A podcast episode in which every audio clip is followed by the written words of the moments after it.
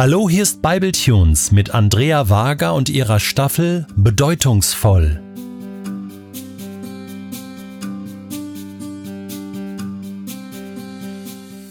Wenn der Töpfer sich für ein neues Werk vorbereitet, fängt er nie einfach an, sondern er plant. Der Töpfer fragt sich zuerst einmal, wie groß soll das Werk werden? Welchem Zweck soll es dienen? Soll es eine feine Tasse werden, dann könnte er Porzellan nehmen, das lässt sich ganz dünn drehen. Möchte er lieber ein Gefäß für den Garten machen? Könnte grober Ton sehr schön aussehen. Ein Töpfer weiß genau, welches Material zu seinem Plan passt. Ich frage mich, ob Gott da nicht ähnlich ist. Unsere Persönlichkeit ist das Material, das Gott in seiner Weisheit auserwählt hat, um uns zu seinem Meisterwerk zu formen. Wir lesen am Anfang der Bibel, im ersten Buch Mose, im ersten Kapitel, schon gleich im Vers 26, dass Gott den Menschen plant. Der Mensch soll Gott ähnlich sein. Dieser Gedanke drückt Würde aus. Gott macht Menschen nicht als Klone, sondern einzigartig. Jeder von uns ist ein Original. Im Psalm 139, den wir schon im Intro gehört haben, lesen wir, ich danke dir dafür, dass ich wunderbar gemacht bin. Wunderbar sind deine Werke. Das erkennt meine Seele wohl. Hm, bin auch ich wunderbar geschaffen?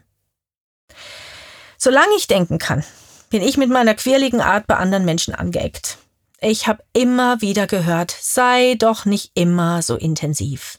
Sei doch einfach mal normal. Und das habe ich versucht. Soll ich dir was verraten? Es ist mir nicht gelungen.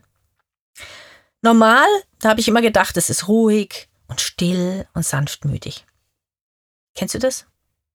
Vielleicht willst du ja mutiger sein oder du würdest gerne auf andere Leute zugehen können. Ach, solange ich daran zweifle, dass Gott mich liebevoll erschaffen hat, bin ich nicht frei, ich zu sein. Ich habe mich so viele Jahre davor gescheut, anderen zu zeigen, wer ich wirklich bin. Ich habe ihnen immer irgendwie eine Version von mir gezeigt. Einfach eine Version, von der ich dachte, die würden sie mögen. Ich habe mich davor gefürchtet, abgelehnt zu werden, wenn mich jemand wirklich kennen würde. Und dabei bin ich immer einsamer geworden.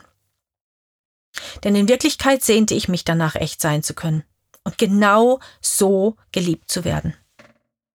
Ich werde niemals den Tag vergessen, an dem Gott mir etwas zeigte. Ich las die Geschichte vom verlorenen Sohn die finden wir im Lukas-Evangelium im 15. Kapitel. Als ich zu der Stelle kam, an der Jesus davon erzählt, wie der Vater auf seinen verlorenen Sohn zuläuft, da war mir, als wenn Gott zu mir sagen würde, kommt dir das nicht bekannt vor? Ich habe die Stelle nochmal gelesen und tatsächlich, der Vater war stürmisch und leidenschaftlich, ganz so, wie ich es von mir kenne. Und ich weiß noch, da dachte ich, da bin ich ja wie du. Das hat mein Herz so tief berührt. Und es hat mich versöhnt mit meiner leidenschaftlichen wilden Art. Ich bin tief davon überzeugt, dass auch du Eigenschaften Gottes widerspiegelst. Du ganz persönlich. Und dazu möchte ich dich heute einladen. Deine Persönlichkeit aus einer anderen Perspektive zu betrachten. Bist du bereit? Dann schreib dir doch mal eine deiner Schwächen auf. Also ich gebe dir mal ein Beispiel. Vielleicht fällt es dir schwer, pünktlich zu sein. Das ist auf den ersten Blick für die meisten durchaus eine negative Eigenschaft. Aber jetzt nimm dir mal einen Moment Zeit und frage dich, was hinter deiner Unpünktlichkeit steckt. Da könnte jetzt zum Beispiel stehen, ich nehme mir einfach zu viel vor. Oder mir kommen immer wieder Menschen dazwischen möchte ich gleich mal dazu einladen, Gott zu fragen, wie er das beurteilt. Wenn wir bei diesen Beispielen bleiben, könnte es nämlich sein, dass Gott deine Gedanken darauf lenkt, dass du dir so viel vornimmst, weil du dich nicht vor Arbeit scheust, weil du gerne Verantwortung übernimmst. Oder vielleicht bist du einer dieser seltenen Menschen, die ganz im Jetzt leben können und sich immer Zeit nehmen für den Menschen, der gerade vor ihnen steht. Was für ein Geschenk.